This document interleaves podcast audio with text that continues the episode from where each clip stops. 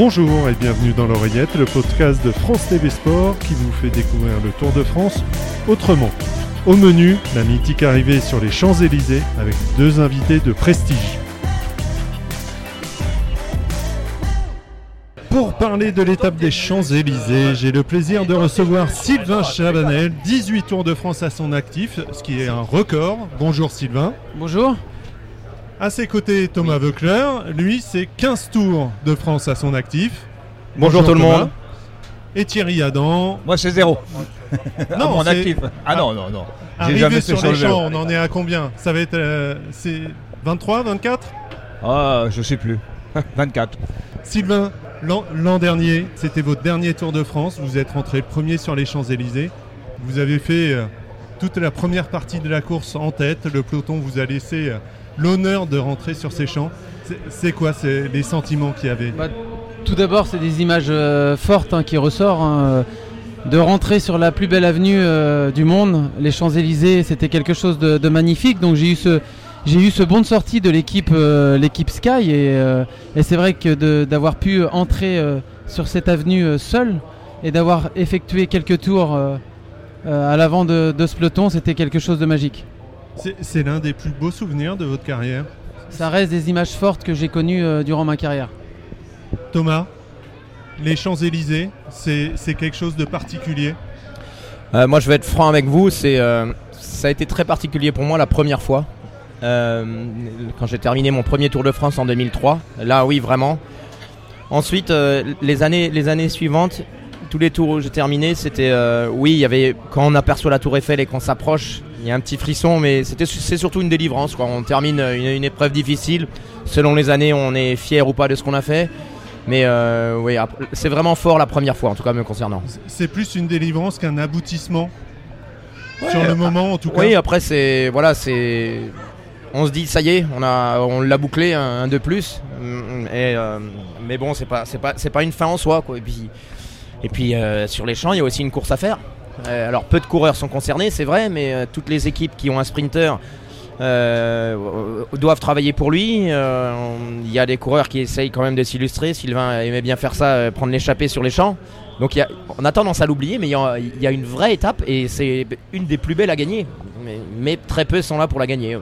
On, a, on a effectivement, euh, par rapport à d'autres tours, on a tendance à oublier que cette étape reste une étape, sauf que c'est rarement une étape qui compte pour le classement général, même jamais. Est-ce que c'est un regret que les coureurs ont? Parce que ça reste toujours un petit peu, on va dire, le grand défilé du Tour de France, même si effectivement il y a un sprint, mais on va dire qu'elle se résume à- aux 3-4 derniers tours. Oui, exactement. C'est euh, bah, c'est le dernier jour. euh, Thomas l'a très bien dit. hein. En fait, euh, quand vous êtes coureur, ça, monte crescendo. Bon, il y a ce défilé au début, de, au début de cette étape. Et puis après, quand vous apercevez euh, la Tour Eiffel, il y a le petit frisson déjà qui commence. Et puis après, cette, cette avenue qui est, qui est rien qu'à ces coureurs, c'est voilà, c'est quelque chose de dédié pour les, pour les sprinteurs, mais il faut savoir que la montée des Champs-Élysées, ça se monte à plus de 45 km/h et cette descente infernale, elle est de plus en plus euh, Cabossé. euh, cabossée, voilà. Et c'est une descente où euh, les coureurs descendent à 70 km/h, donc c'est quelque chose quand même qui est très intense. On arrive à, à prendre du plaisir, à profiter du- de ce cadre magnifique où, où vraiment ça va trop vite d'un côté et c'est trop dur de l'autre. Sur les champs. Euh, c'est c'est quand, même, euh, c'est quand même musclé, ça, ça va très vite. Euh, après, euh, honnêtement, euh, je me suis jamais mêlé euh, à la bagarre pour, euh, pour aller jouer le sprint, mais euh, c'est une pression, c'est une pression pour, euh, pour l'équipe qui a un sprinter. Il y, a- il y a- il y a une ambiance vraiment. Euh, quand on est sur les champs, qu'on soit dans le peloton ou dans l'échappée, il y a, il y a une ambiance euh, et on sent que c'est la dernière fois qu'on va le vivre avant un an. Et c'est ça, on se dit, allez, on profite parce qu'il y a du public tout le long et comme l'a dit Sylvain, y a- on se rend pas trop compte, mais il y a une vitesse folle quand on relance en haut pour redescendre après l'Arc de Triomphe. Il, il exagère pas quand il dit 70 km/h, c'est ça. Et après euh, 3500 km dans les pattes, euh, aller à 70 km/h en tenant le guidon parce qu'il y a des trous dans le pavé et tout. Ouais, faut, c'est costaud. Mais Thierry Adam le disait, euh, le demandait si c'était pas un regret que cette dernière étape ne soit pas. euh, c'est bizarre parce qu'on organise la conférence de presse du vainqueur du tour la veille de l'arrivée. Et moi, je trouve que c'est un petit peu bizarre. Pourquoi? Parce qu'il peut toujours y avoir une chute, il peut toujours y avoir. euh, moi, je sais qu'en qua- en 2011, j'étais quatrième, j'avais euh, 25 secondes d'avance sur Contador qui était cinquième. Et ça, c'est vite euh, une cassure, c'est vite. Donc, il a fallu que je sois concentré jusqu'au bout. Et euh, Un regret non, mais à la limite, euh, pourquoi pas clarifier les choses en disant que ben, on joue la victoire d'étape, mais les temps pour le général ne sont pas comptés parce que euh, bon moi ça m'est jamais arrivé, mais j'aurais été un peu superstitieux à la place du vainqueur du Tour de France euh, le samedi de faire la conférence de presse quand il y a encore plus de 100 km à faire avec des risques de chute.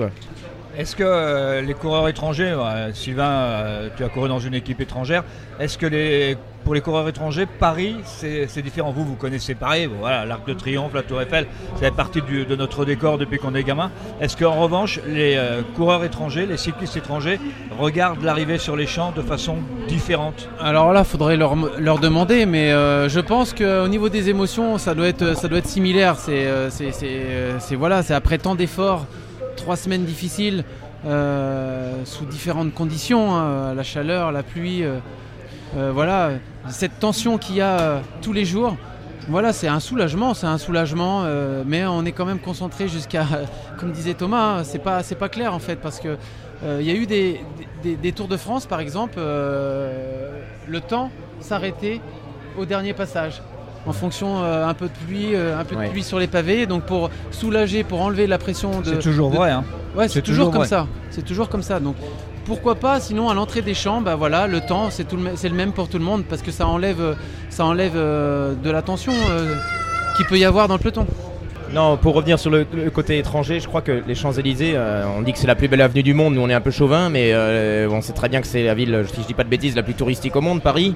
Euh, quand vous voyez les, vraiment les, groupes de, supporters étrangers qui viennent de Colombie, qui viennent du Brésil, de partout, qui- avec des drapeaux et tout, donc je crois que vraiment c'est universel. Et, pour Sylvain et moi qui avons fait le, tour d'Italie ou le tour d'Espagne, euh, arrivé le dernier jour, ça a moins de signification pour un, Français sur le Tour d'Italie euh, ou sur le Tour d'Espagne que pour un étranger qui arrive sur, les Champs-Élysées parce que c'est Paris, c'est Paris tout simplement. Et puis cette dernière étape, elle commence toujours par le, le même cérémonial. Il y a le champagne euh, pour le maillot jaune. Euh, c'est un petit défilé au. Exactement, petit et on aperçoit aussi euh, certains clowns du peloton euh, se déguiser, se mettre une perruque. Moi j'ai déjà vu le dernier jour. bah, j'ai une petite anecdote hein, de ma part d'échanger d'échanger avec le motard par exemple.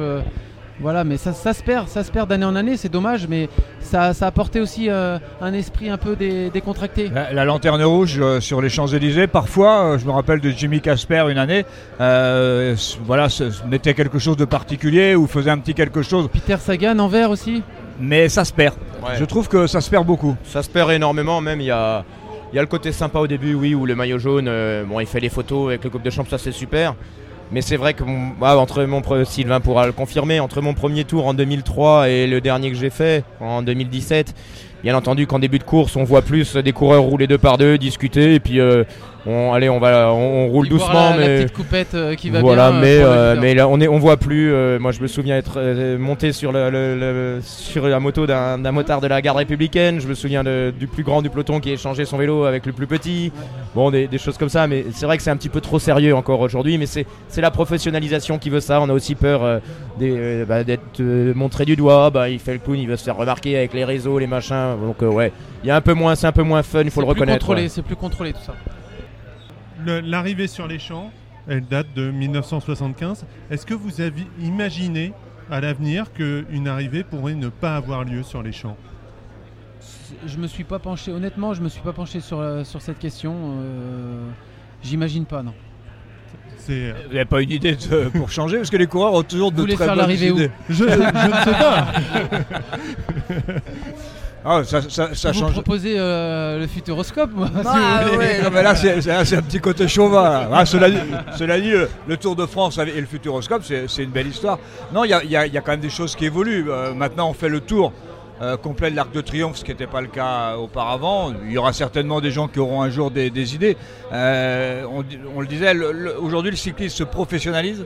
Voilà, ça s'aseptise un petit peu parfois, mais ça se modernise.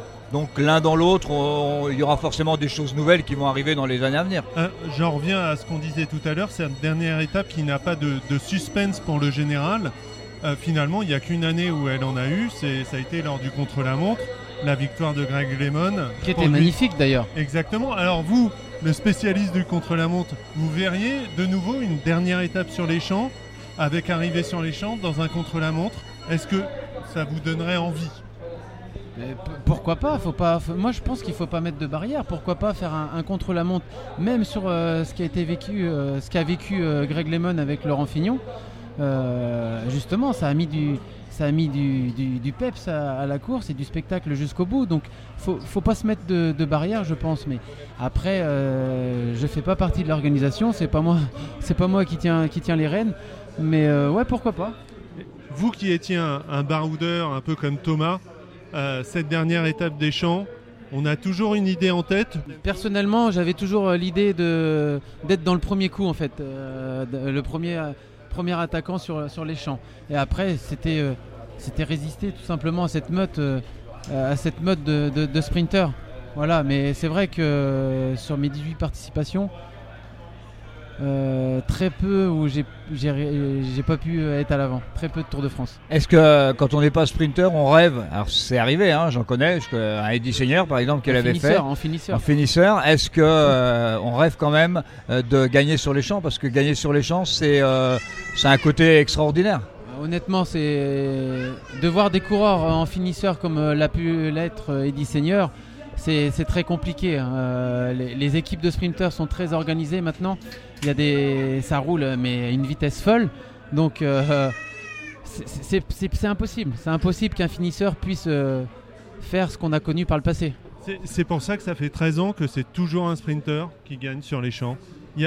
avant, on a même vu un maillot jaune gagner sur les champs. Il n'y avait pas les trains qu'on connaît maintenant. Les, les, trains sont vraiment, sont vraiment pour le sprinter l'équipe est consacrée à 100% derrière son sprinter. Ce qui n'était pas le cas euh, auparavant. Auparavant, il y avait un, deux lanceurs. Et, euh, puis après, c'était une autre équipe qui prenait la suite. Mais là, c'est l'équipe entière pour son sprinter. Thomas est rentré plusieurs fois sur, euh, enfin en tout cas deux fois sur les champs avec la, moto. C'est une sensation différente. vous qui avez des idées, est-ce qu'un jour on pourrait moderniser, modifier cette arrivée du dimanche qui finalement devient classique? Elle est, elle est, Même si on fait le tour de l'Arc de Triomphe, ça devient classique. Je ne sais, pas s'il faut chercher à la modifier parce qu'elle fait partie de l'histoire. Là, on a les, organisateurs tentent des choses comme euh, les arrivées en nocturne, comme cette année, pour euh, que ça soit encore un côté plus spectaculaire. Euh, pourquoi pas On a vu, mais je crois que le circuit, le circuit est bien fait. Hein. c'est comme l'a expliqué Sylvain, c'est pas un circuit de critérium tout plat. Y a, ça monte, ça descend, il y a des pavés, c'est technique. Euh, je crois qu'il y a eu des. Pour moi, il n'y a pas nécessité de changer. En revanche, euh, de garder ce tour de l'Arc de Triomphe, ça c'est primordial parce que c'est pour les images magnifiques et pour les coureurs beaucoup mieux qu'un demi-tour comme on faisait avant au pied de l'arc. Euh, ouais, je suis pas persuadé qu'il faille changer une formule qui gagne et. Et puis voilà, les sprinters, c'est vrai, comme l'a dit Sylvain, ils règnent sur cette étape, mais ils le méritent aussi parce qu'ils ont passé des 3, cette année 4 massifs montagneux et ceux qui sont encore en course ce jour-là méritent d'avoir leur chance et de se disputer un sprint massif. Eh ben, merci beaucoup. Merci Sylvain, merci Thomas, merci Thierry. C'était le dernier podcast de ce Tour de France 2019. Je vous remercie et à très bientôt sur France TV Sport.